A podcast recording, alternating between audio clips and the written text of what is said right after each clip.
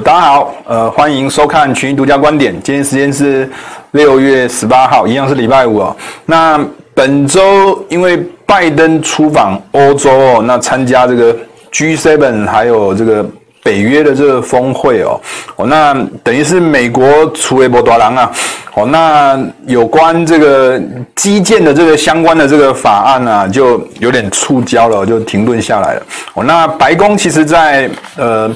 这个拜登出访欧洲的时候，哦，其实也有发出，就是给两党哦，民主跟共和两党，哦，那给了七到十天的这个妥协期啊，就希望说在这中间过程看能不能妥协，但是看起来到目前为止也没有什么太特别的这个进展，哦，那可能就要等到拜登回国之后，那先攘外再安内，哦，那。可能才会开始处理这个相关基建的这个议题。哦，所以呃，本周的这个呃封面的话，上面写的是呃美国国会的这个攻防哦。哦，那阻挠议事法对上预算协调程序。哦，那可能在呃拜登回国在处理这个基建的这个相关法案。哦，因为这一周是市场的主要重点是在。FOMC 的这个货币相关的这个这个这个议题上嘛，那下一周可能 说不定就会转移到这个财政相关的这个议题，就是有关基建法案到底会怎么做的一个问题。哦，那所以本周我们也准备了一个专题哦，我就是有关主要议事法跟呃预算协调程序哦，这个好戏可能又会接着这 FOMC 的这个会议上演。哦，那也请各位呃投资朋友也可以去做一个关注。好，那本周的市场的这个焦点哦，呃，当然就是围绕在 FOMC 的鸽转鹰的这样一个说法。哦，那基本上讲话，升息看起来会来的比市场的预估哦还要来得快。哦，那。基本上来讲，升起来的快，那基本上，呃，造成最近期的这个美元强势的这个走升哦。那这个过程里面就造成了一个很特别的一个现象，就是，呃，收益的这个曲线呐，哦，因为这个直利率的这个走升，那基本上讲就是。短期的这个利率的这个攀升，收益曲线短期利率攀升，那因为通膨又因为美元的这个强升而被压下来，那所以收益曲线就某种程度就会变得相对比较平坦化的这种概念。哦，所以我们就讲到了一个呃另外一个议题，就是呃这个议题就会造成可能在短期间之内啊，金融类股因为利差的这个缩小。表现会相对比较弱。那另外一个跟 FOMC 的这一次的这个会议比较有关系的，当然就是因为美元的这个升值，然后造成原物料的这个价格这个下跌。哦，那美元升值替代升息的这种控通膨的这种路径啊，我其实在过去，呃，其实也在。联准会也试用过很多次，哦，这个等一下也跟大家做一下呃相关的这个分析。那我们过去跟大家谈到了这个呃美元升值去取代升息控通膨这种路径，我们过去有跟大家讲过这高债务的这种逻辑啊，因为现在美国的这个因为疫情发生之后，这个大量的这个举债，举债最怕的一件事情就是利率的这个上升嘛。哦，那基本上如果又遇到通膨上升的这个风险，那你就非得要。调升利利率不可，那基本上来讲，过去只要你不愿意去调升利率，那你基本上就必须要在外汇市场动手。那简单来说，就是要让美元升值去控制原物料的这个价格，来间接的控制这个。通膨的这样一个上升的这种风险哦，所以基本上来讲的话，这个美元在转强啊，这除了这个空通膨的这个议题之外，哦，如同我们刚刚所提的，直利率曲线平坦化哦，对金融类股不利，这些议题基本上应该短期间之内也不太容易消失啦。哦，市场还是会持续反映这个相关的这个这个议题。那除了这个之外，就是延续到我们主题刚刚封面所讲，我觉得下周可能。可能开始会这个这个开始讨论有关这个这基建的这个相关的这个法案，那当然这个就是市场上面可能在未来哦，呃，等待的一个相相相对比较重要的这个主题。那在昨天啊，哦，民主党其实就发出了一个文哦，他们开始正式考虑六兆美元的这个。预算协调程序，那这个等一下我们会设一个专题，大家可以仔细的听。那简单来说，这个预算的这个协调程序是美国的议会里面一个很特殊的一个做法。那基本上每一个财政年度哦，只能使用一次哦，那可以方便法案去过关的。那现在拜登所提出来这个相关的这个法案哦，就包括基建，第一种是以就业为目标的，那另外一个是家庭照护，那第三个就是六兆美元的二零二二年的这个预算。那到底这个一年一度的这个预算？这个期间里面可以使用到这个预算协调程序，只能使用一次哦。它到底会用在三项里面的哪一项？那最近的这个新闻看起来是往这个这个二零二二年的这个六兆美元这个地方来摆放。那意思就是说，是不是有可能就放弃了这个基建或放弃了这个家庭照护？万一是没有办法得到一个协调的话，那这些可能就在国会是过不了关的哦。那这个也是我们在未来一段时间呢，必须要去。值得关注了这个相关的这个议题，尤其是最近的这个基本的金属的这个原物料，我开始有出现比较大这种回档的这种走势哦，跟这些议题都会有很大这个连接的关系。那尤其是现在目前这个汇率市场波动也开始变大了，那汇率往往都是属于波动的这个核心呐。那最近的这个美元的这个上涨哦，基本上可能开启了过去一个下跌的这个走势。往上走升的这种，也会对很多的这个金融市场的这个这个走势会产生很大这个变化，也值得大家去做关注的。好，那呃，这个这个页面主要是跟大家谈的是谈一些哦相对比较过去的历史哦。刚刚有跟大家谈到哦，当通膨这个上升的这个议题，那基本上你可以透过。利率上升去做调控，你也可以受透过汇率的这个改变来去做调控。那如图形上面所表示的，呃，在过去哦，美元如果要从一个比较大的这个月线图来看的话，几个圈圈，这是零八年的一个升值的这个循环哦，这个位置是二零一四年的这个升值的这个循环。那当然在这个地方也有二零一八年也有一个缓升的这个循环。那如果真的要呈现一个比较大幅度的这个美元走升的这个循环，其实只有这两个啦，一个就是零八年，那另外一个就是二零一四年。大家可以从上方对照这个原油的这个走势，就看得出来，美元在强升的过程里面，大幅度的把原油的价格从高档大幅度的往下。做压缩的这个动作，一定程度就可以对通膨这个议题做到一个完美的这个控制。二零一四年其实也是一样的哦，这是有关这个这个美元汇率。那其实当时的这个美元的这个汇率，当时可以看得出来啊，其实你会发现啊，人民币一路在走升，也是在同样一个时间点，人民币开始不走升了。过去的人民币一直在走升。购买力一直在上升，也造成原物料价格的大幅度的这个暴涨。一看出来就会看得出来，这个看起来美元的这个走升，加上人民币不走升，看起来有点就是一个联合行动的这种味道。你会发现啊，其实，在二零一四年，其实也有同样的这种味道。所以，透过外汇市场。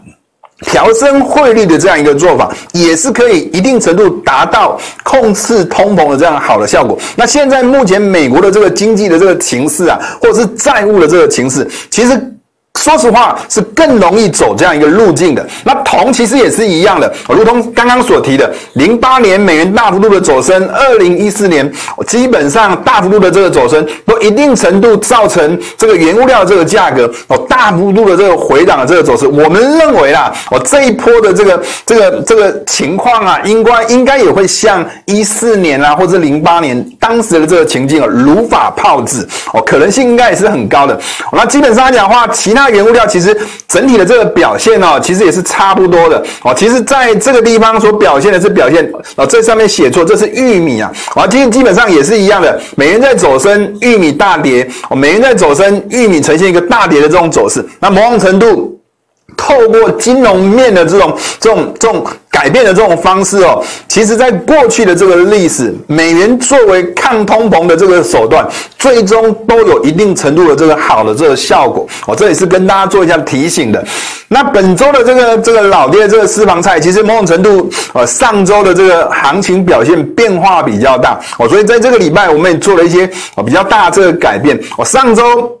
我们本来的态度是对一些原物料都相对提出保守做多，保守是对的，但做多还是错的。那整个结构上，不管是从技术面啊，或是政策面的一些相关的一些讯息，看起来整个市场都开始在做一些翻盘的这个动作。那尤其是在呃黄豆油吧，我们过去在跟大家谈黄豆油，主要主轴是从。干旱的这种角度哦，在思考这件事情啊。但是在最近期开始看到这个美国对于这个。相关的这个这个这个油炼油厂哦，可能开始可能会有豁免炼油厂加入生质柴油的这样一个政策可能会推出来。那基本上我们的逻辑是这样子：这些农产品哦，要么就是人使用的，要么就是车使用的，要么就是一些就是牲畜啊所使用。那现在目前呢，这些三个项面所代表的是需求面，所代表是需求面的一个部分。那需求面的部分，以现在目前美国的这个。政策来看的话，它把车子的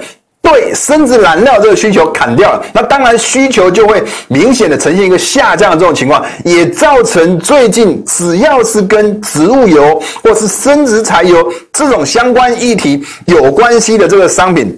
大幅度的这个回档情况都非常的严重，那看起来整个政策面哦，在主导这个市场转向一个多头转向空头的这种走势，所以这个礼拜这个豆油哦，因为也跌破我们之前跟大家提到的四月二十九号。美元在走涨，豆油也在走涨，一个支撑区跌破之后就开始呈现大跌，所以这个礼拜策略上是逢高是采取比较偏向是做空的，不管是技术上或是政策上，都往这个方向来做推导。那这个礼拜我们也加入一个小麦啊。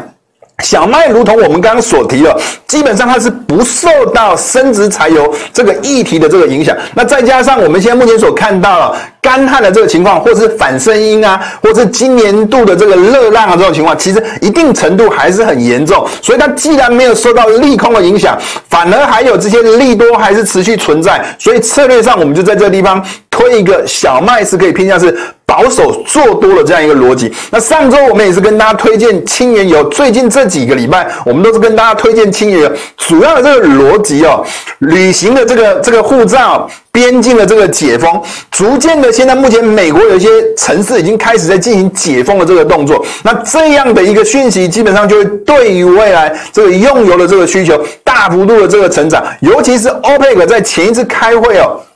基本上所做出来的论述是七月份才会开始有做增长的这个动作。那在现在目前需求增长，那供给没有增加这个情况来下来看的话，对原油的这个价格基本上就会提供比较正面的这个帮助。那美元我们也跟大家提过很久，那过去我们跟大家谈到，如同前面所提的，现在是一个高债务、高发债的一个国家，最最最不希望的是利率的这个上升。所以我们始终都认为，最终它所走的路径还是会。让美元走升来替代利率上扬的这样一个做法，所以美元我们还是偏向是在这一次的 FOMC 的这个会议割转阴之后，我们还是比较偏向是可以朝比较正面的这个方向哦去做发展的。那铜啊，其实某种程度也是受到这个美元的这个走升哦，价格大幅度的这个回档。过去我们一直在跟大家强调，四月二十九号这个地方的这个支撑区，在这个礼拜也往下去做跌破，再加上政策面，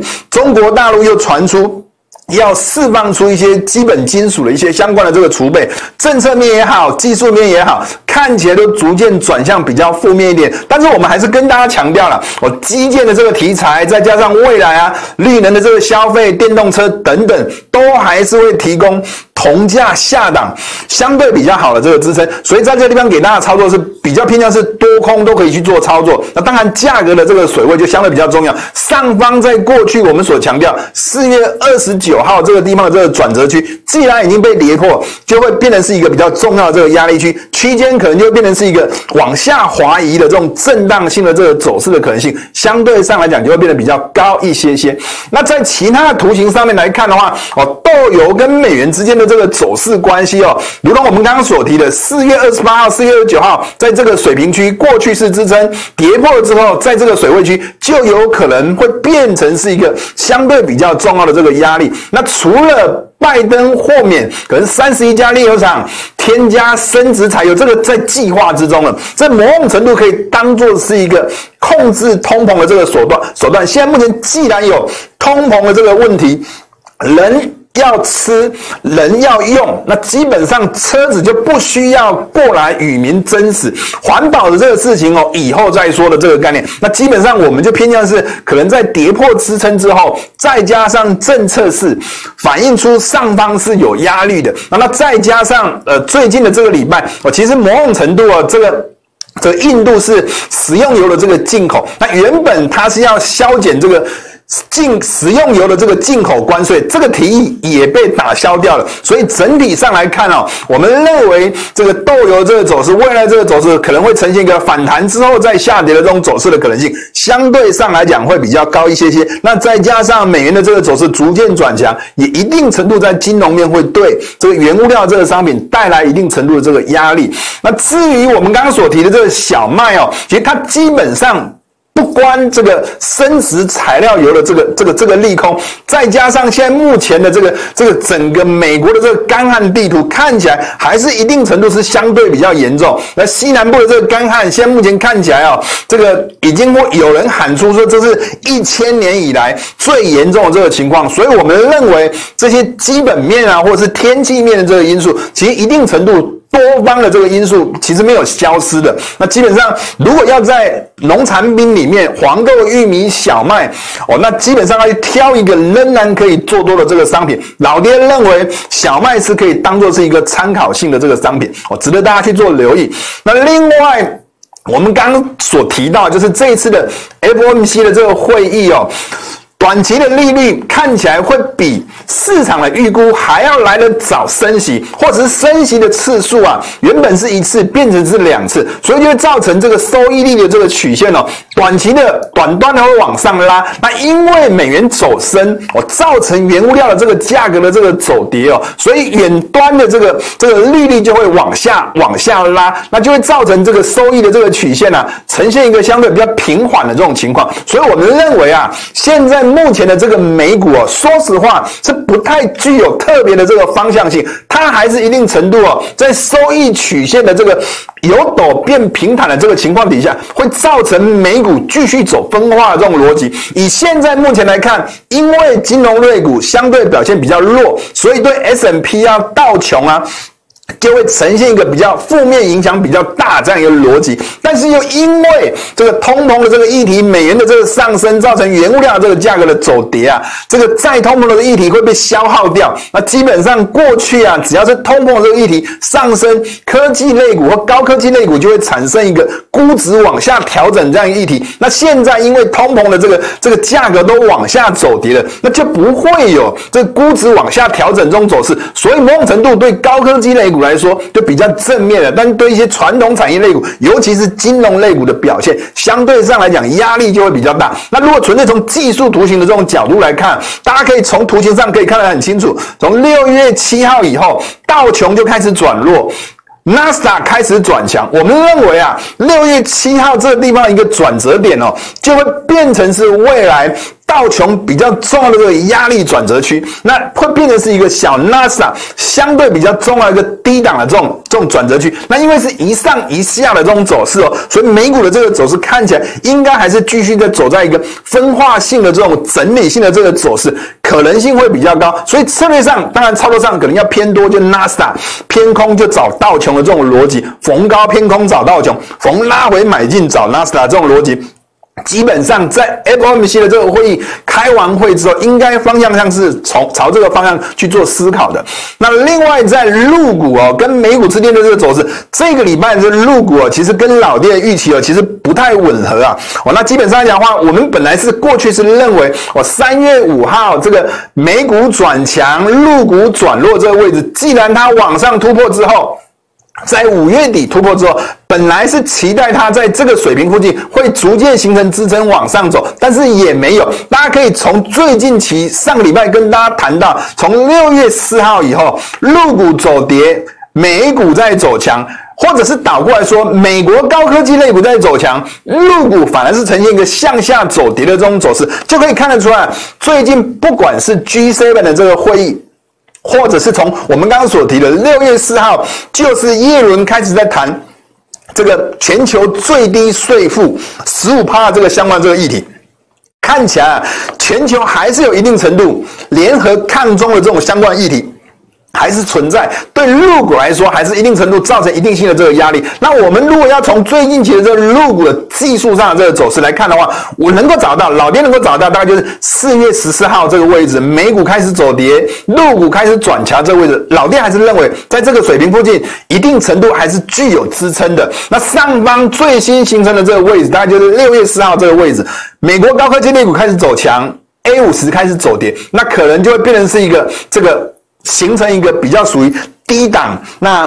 比较属于。大箱型区间震荡的这个走势的可能性，相对上来讲比较高。如果要琢磨 A 五十要做多了，老爹是强烈建议是这样看：如果哪一天呢，你会看到说美股开始在走跌，那陆股反而不跌反涨，那这个地方可能就会形成一次类似四月十四号的这种底部区，以后回头过来就会变成是一个大的支撑区，就会形成这样一个呃市场的这个技术上的这个逻辑上的这种走势。这提供给大家做参考。那在原油跟美元之间的。这互动关系，或者是讲原油这个走势，我们刚刚已经跟大家讲得很清楚。不管是旅行护照，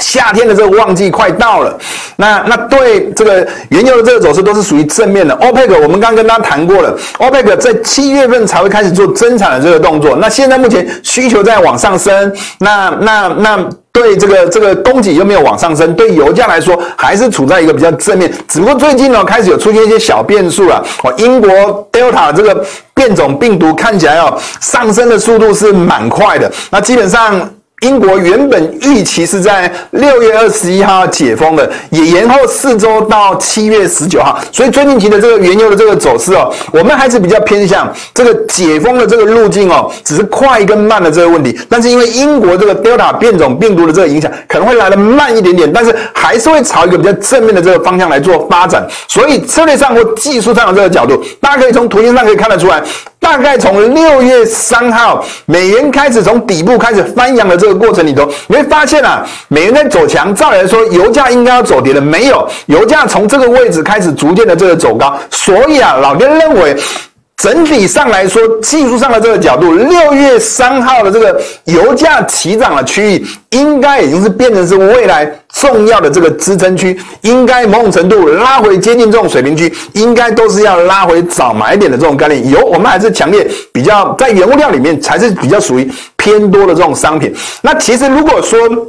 加上一些其他的这个议题哦。这个礼拜呃末半段嘛，哦，应该是会有一个今年夏天或今年度以来。第一个这个侵袭这个这个德州的就就附近的这个这个这个这个热带气旋开始要发展成型了。那基本上讲话，我们过去也都知道，只要飓风的这个来临哦，其实某种程度它只要不是从东边上来的，大多数对油价这个走势来说，应该都是属于比较正面的。再加上我们上周也跟大家讲过这个伊朗制裁的这个黑油理论，其实总观来说，我们还是认为哦，对油价来说还是处在一个比较正面的这样逻辑。还是强烈跟大家推荐哦，偏多。要找原物料去做偏多，油油品市场还是值得大家去做留意的一个商品。那在台股的部分，我们过去跟大家强调，四月九号这个位置哦，你会发现啊，OTC 开始转弱，大盘开始走强。我们始终认为，在这个水平附近，原本就是视为是一个重要的压力区或者支撑区。过去我们跟大家讲过，我们老爹原本以为是走到这个地方会开始往下走，没有往上突破之后，你会发现啊，突破之后，在这个水平附近就变成是重要。要的这个支撑区了，那当然以现在目前来看，这样一个形态基本上还是准的。等一下给大家看另外一张图，可能大家就会更相信四月九号这个地方的这个水平区，它具有一个多空分水岭的这个概念。那另外在 OTC 的这个角度来看，你会发现，其实从四月九号这个水平区开始往下跌之后，这一波逐步在往上走，其实某种程度也接近压力区的。所以我们偏向是台股的这个走势哦，短期间因为筹码也很平衡，我们认为。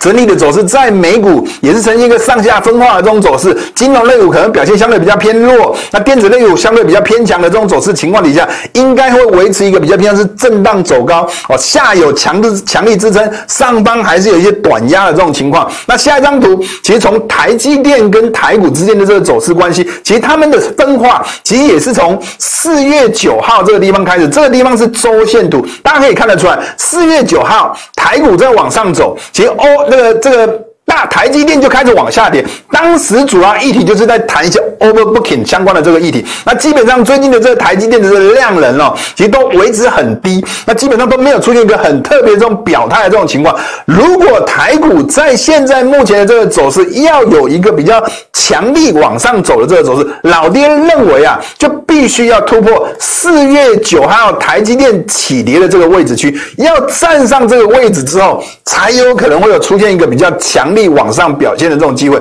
那至于现在目前的这个波动率跟大盘这个关系，也可以看得出来，现在波动率真的很低，没有人在看到波动率很低的在想空头这件事情。那其实基本上现在目前市场上面也认为，就是还没有很明显的这种避险性的这种买盘。那基本上对，这意思就是宣告，现在现在目前市场上面还是处在一个比较偏向是多方的这种结构，不管是从这个波动率的这个角度啊。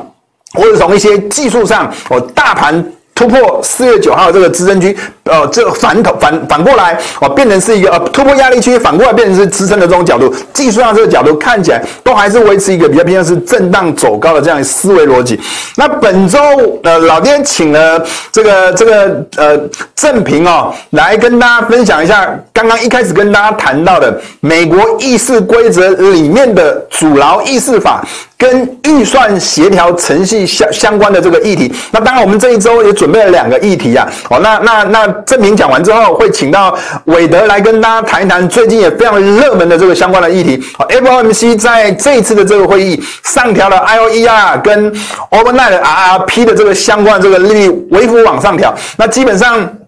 七月底，这个这个美国的这个债务上限即将要到期哦。那那有谈到这个 TGA 的这个账户，到底跟这些专有名词听起来很复杂，到底跟最近的这个这个这个这个市场的这个资金流动性会产生什么样的这个关联？对市场会产生什么样的影响？我们接下来就听郑平跟伟德来跟大家做分享。拜拜。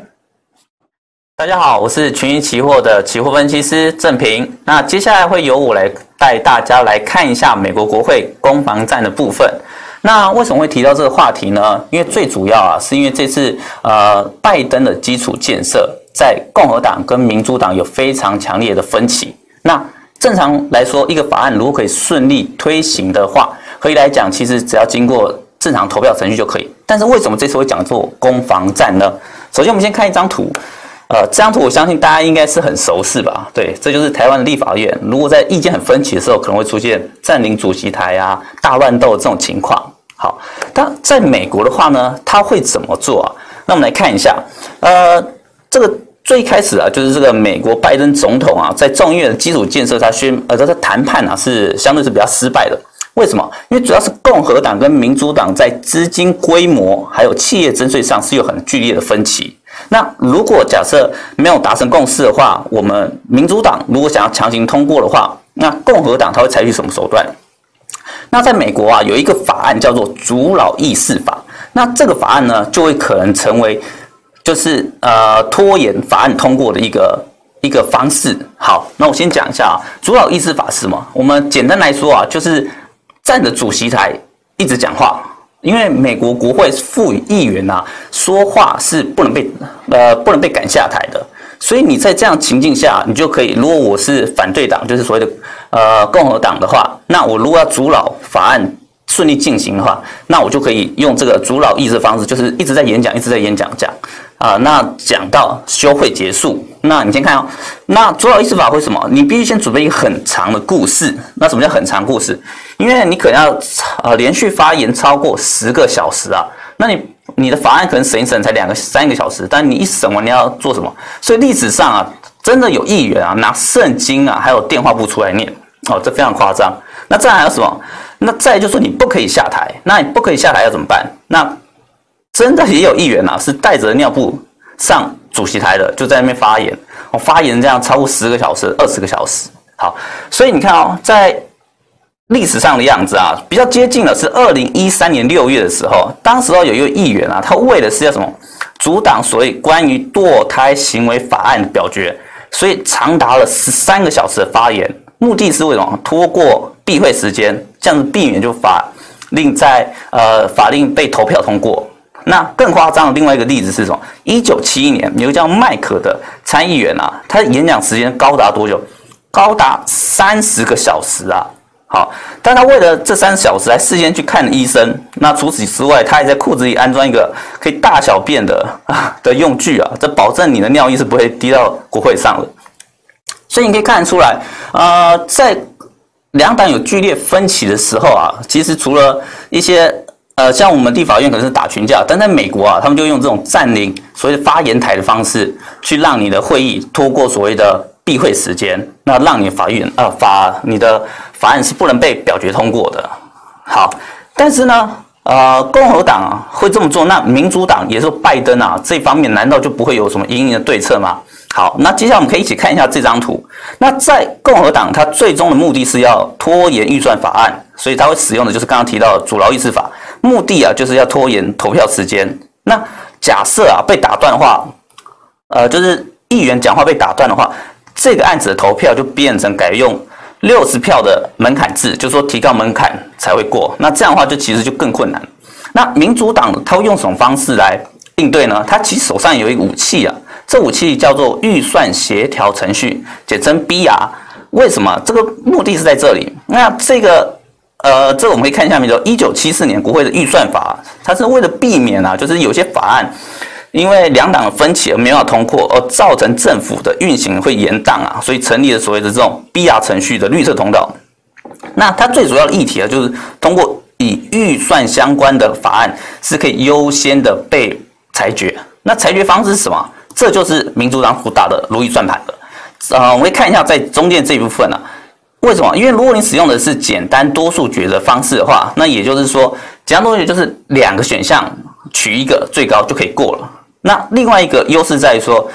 议长是民主党的副总统，也就是说，就算我的比数是五十比五十，那我议长的那一票啊，还是可以决定让法院呃法案通过的。那因为民呃我们的议长啊是民主党的，所以他会偏向让预算案通过。但是呢，这个预算的协调程序啊，BR，它是有使用的次数限制的。我们可以看下面，下面部分的话，一个财政年度啊，它只能使用一次，所以基本上。它是相对比较珍贵的，所以在下个礼拜的呃国会的会议当中会不会被使用，我们就会特别的关注这一点。好，那我快速介绍一下美国参议院大概什么样子啊？因为目前美国国会的参议院的话，大概总共有一百席，那民主党像占四十八席，也说拜登的这部分占呃四十八席，共和党就反对的部分是占五十席，所以才会出现刚刚那个基础建设案的预算。有所谓的呃，就是非常大的分歧，没办法达到共识，就是因为现在人数相差太近了。那第二个，刚刚提到说，民主党真正盘算要如何避开刚刚提到的所谓的呃阻挠议事法呢？其实就是为了达到可以呃做到所谓的简单多数决。那我上面这上面有四个大概是常见的所谓政治表决方式哦，快速的介绍一下。简单多数决就这次他们想要达成目标，那概要就是说。你会把所有选项变成只有两个，那得票多的那就可以获胜。好，意思说，呃，两个其中一个最高分的那就可以直接过。好，那第二个相对多数就是有多个选项，相对高的可以过。那第三个话就是说，你可能要达到一定的票数后才可以过。那特别多数决大部分是使用在两轮，可能先相对多数决决定出来之后，那再做特别多数决，第二轮再做一个投票，这样子你的法案才过。好，那关键就在于能不能顺利通过，就让它变成一个简单多数决。那好处在哪？就刚刚我们提到了。那我快速把它做一个结论上的总和啊啊。那这一次的话，如果民主党使用的这个绿色通道就是预算调节程序化，它目的是要让它避开就是所谓共和党的冗长演讲的阻挠，那让你的会议可以顺利通过。那如果变成一个两个选项的话呢？你可以其实它的。如意算盘就是说，我一个选项是民呃共和党一定不会选的，那另外一个就是我们目前修订的方案，所以不管怎样，你两个选项都是对民主党是有利的，所以他的如呃民主党选的如意算盘就是这个样子。那最后啊，另外就是在人上，议长啊是民主党的，所以即使啊是在五十对五十的票数当中，民主党也是具有所谓的优势的，所以最终它可以让民主党的，所以拜登的。基础建设预算案可以顺利通过。好，那接下来啊，我们会延续这个话题来谈一下所谓的美元泛滥啊。那联储会会做什么样的技术上的调整呢？我们会邀请群益期货研究部的大学长来为大家分析。Hello，各位群益观点的观众朋友，大家好，我是群益大学长韦德。那我们今天要来跟大家探讨什么题目呢？前两天呢、美国的联准会进行了利率决议的会议。那会后他们表示，这次利率的部分仍然是按兵不动哦，也就是不做调整。不过呢，他们大幅的提高了对通膨还有经济成长的预期，而且有超过一半的委员认为啊，在二零二三年底以前应该要升息两次哦。那除此之外，还有一件事情就是，他们为了解决目前美元流动性过剩的问题啊，要开始实施一些技术性的调整，例如说将隔夜负卖回或者是超额准备金的部分的利率给提高。为什么他们要这么做呢？而现在美元为什么又会泛滥呢？今天我们的专题讨论就要跟大家探讨这个议议题哦，探讨这个始末。首先，我们从美国联准会的资产负债表看起。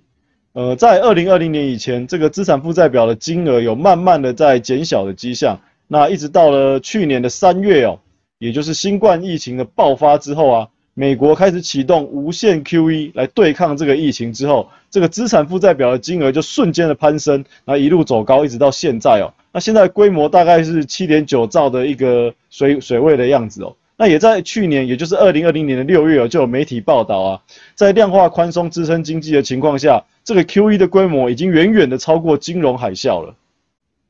那美国政府从发债印钞票到把资金流入市场，那这中间经过了一个什么样的过程呢？这边就来跟大家简单的介绍一下。然后最主要呢，就是要跟大家介绍这个。财政部的一般账户存款，那英文简称叫做 TGA。这 TGA 呢，是由纽约的联储管理，涵盖了美国政府大部分日常业务的开支哦。例如说，政府的税收和发债的所得都会流入 TGA。所以呢，在美国印钞票的时候，就是由财政部去发债，然后呢，中央银行它去想办法把这个债券买进来，然后让钱流进财政部的账户哦。那由于呢，中央银行没有办法直接从财政部手上买债券，所以呢，一般都是透过商业银行的部分，然后用商业银行去购买了，这个钱就流到财政部的账户里面去，然后那个账户呢，就是这个 TGA。那接着呢，财政部再将 TGA 上面的账的资金呢，再进行一个支出哦，然后资金就会流向投资者啊或企业家的手中，那也会使得美国民众的存款增加嘛。那同样的，这个时候也会让银行的准备金也要再做增加的一个状况哦。那整体就使得总体经济市场啊，还有房贷投资这边开始热络。不过呢，这边要注意的是哦，在联准会的资产负债表上面，TGA 账户的金额跟银行准备金的部分呢，都是属于负债哦。那因为资产负债表上面两端要匹配哦，所以呢，负债必须按资产相等。因此呢，为了保持负债不变的情况下哦，简单的说哦，TGA 的金额下降的话，就会使得银行准备金的金额上升哦。那反过来也是。如果说 TGA 的金额上升，那银行存款准备金就会下降，一样的道理哦，就是这样子。在了解了 TGA 之后，我们现在知道啊，美国政府举债印钞票，最终是透过 TGA 把资金流通到市场上去。那美元流通性出现泛滥，就代表 TGA 一下子释放了太多资金到市场了。那是发生了什么事情，使得 TGA 要一下子放这么多的钱到市场上呢？那基本上就要来讨论到这个。举债上限的期限要到了，那怎么说呢？这是什么东西呢？在二零一九年川普还在任的时候，那时候政府发生一些危机哦，可能发不出薪水啊，有的没有的，所以呢，他必须要去借更多的钱来支付这个员工的薪水，然后让美国政府可以正常的运作。所以呢，在二零一九年七月二十二号的时候，他就取消了举债的上限哦，那期间是两年，那期限会到我们今年的七月三十一号。那所以呢，一旦债务上限恢复啊，这边就有规定，美国财政部 TGA 账户中的现金余额必须要缩减到呃这个取消上限之前的水准哦，所以大概就是一千两百亿美元哦。那现在的 TGA 大概是多少呢？今年三月的时候是一点六兆哦，所以大家你看哦，这差了一个零哦，差了十倍哦，所以就知道这使得大量的美金就会流入了市场这样子。现在我们就直接来看看 TGA 资金水位的变化情况。先来看到左上角这个小图哦，那虽然这只有近十年的，那基本上呢，目前 TGA 的水位啊，也就是在二零二零年的时候就已经来到一个历史的高位哦，而且是史无前例的高位哦，差距甚大。那直接来看大图哦，最高位的地方呢，大概是在二零二零年七月八月那时候整个资金的规模达到了一点八兆哦。那由于今年七月底取消举债上限的期限就要到了，所以 TGA 必须要赶快的释出资金。那主要大概就是从三月哦开始大幅的释出哦。那这个市场呢，为了消化这个大量流通的资金，就开始纷纷的投入短期的利率市场和 Fed 的隔夜负卖回的操作上面哦。那所以最后就导致了这一次的联准会要把这个负卖回的利率给提升的一个动作哦。那你可能会问啊？其实一直呃，美国不是一直都有在救市吗？为什么这个 TGA 的账户资金会消减的这么慢哦？那因为 Fed 每个月还是都有在购债啊，那进去的比出去的少的情况，它就会持续的累积，一直增加，甚至没有明显的下降的状况，大概是这个样子。那什么是央行的负卖回操作呢？简单的说，就是央行向银行卖出债券，吸收了银行的资金，然后在一定期间之后，银行再按约定的价格把这个债券卖回去给央行哦。简单的说，就是银行可以把资金暂时丢到央行的一个操作动作。那隔夜的部分就是基本上这约定的一定期间就是隔天，就是一天，那这就是隔夜的意思。那这个操作呢，是 Fed 在二零一三年推出的哦。那这目的就是要吸收市场的过剩的游资，而且为市场利率建立一个严格的地板。那这个是什么意思呢？因为呢，当市场资金过于泛滥的时候，那银行暂时要处理这些过剩的钱嘛，它可以选择短债、短期利率的市场，或者是这个央行的这个负卖回的这个操作的部分哦。那如果这个负卖回操作的利率的部分胜过短期的债券的话，那我的钱就可以以这个为主，就不用把钱全部一窝蜂的塞进去到短期债券的市场，因为我们知道，当钱全部冲进去买短债的时候，短债价格上升会使得短债的殖利率是往下掉的，所以如果钱塞得够大，短债的殖利率就会呈现是负的状况，这样就不太好。所以这个建立严格地板的意思就是这样子。那我们看到黄色这个走势哦，就可以发现，在今年的三月之后，央行的这个负卖回操作金额。持续的攀升哦，而且是算算是到历史的一个高点哦。那这已经在暗示呢，银行系统的部分已经没有办法承受现在市场过度的美元、过度的流动性哦，已经过于大了。所以这就这种迹象就有在暗示说，Fed 可能接下来是不是要采取一些紧缩的动作？所以这次 Fed 开会才调升了这个负卖回操作的利率。那刚刚有提到，在市场短期流动性过剩的情况下，银行可以选择短期利率市场。或者是央行的这个负卖回的操作，那我们直接来看这些之间的关系到底是怎么样哦。基本上黄色一样还是央行负卖回操作的规模，那绿色的部分就是美国一月到期债的殖利率的部分，那粉红色这个呢就是隔夜一般抵押品的回购利率哦。大家可以发现哦，美国一月到期债跟跟这个隔夜抵押品的回购利率，在三月中的时候就已经跌到负利率了，就跌到零以零以下的情况了。那为什么呢？因为这个 Fed 隔夜负卖回操作目前的利率是零趴嘛，所以在这个短期商品的条件还比 Fed 负卖回利率好的时候，我通常正常来讲，你就会先选择这样子的商品把钱丢进去嘛，所以这就使得他们先变成负的，然后之后呢，发现诶已经变负值利率了，我现在就要找寻其他地方来放，然后就即使这个 Fed 负卖回操作是零 percent。他们也把钱再度转到 Fed 负卖回操作上面去，所以黄色这个负 Fed 的负卖回的资金才慢慢的又开始激增哦。那这时候也让这个短期利率的市场暂时一个止稳了，没有再继续往下掉，但是钱就开始跑到 Fed 负卖回操作上面去了。从这图上面就可以很清楚的看到。接着我们再把同样期间的美国长短债的变化摆在一起来做观察哦。那粉红色的部分就是刚大家刚刚看过的美国一月债到期的殖利率的变化哦。那最主要是要跟大家看一下长债啊，基本上长债的殖利率会反映未来对通膨成长的预期。那在今年二三月、三四月这段期间，长债殖利率大幅飙升，一方面也有可能在反映说，因为短期美元流动性过剩，那从未来的角度来看，Fed 可能会采取紧缩，而加速了。这一段美国长债的殖利率走升的一个速度哦，这个斜率明显比前面的还要陡，这个明显可以看得出来，那就造成了这个长短债的殖利率拉开的一个情况。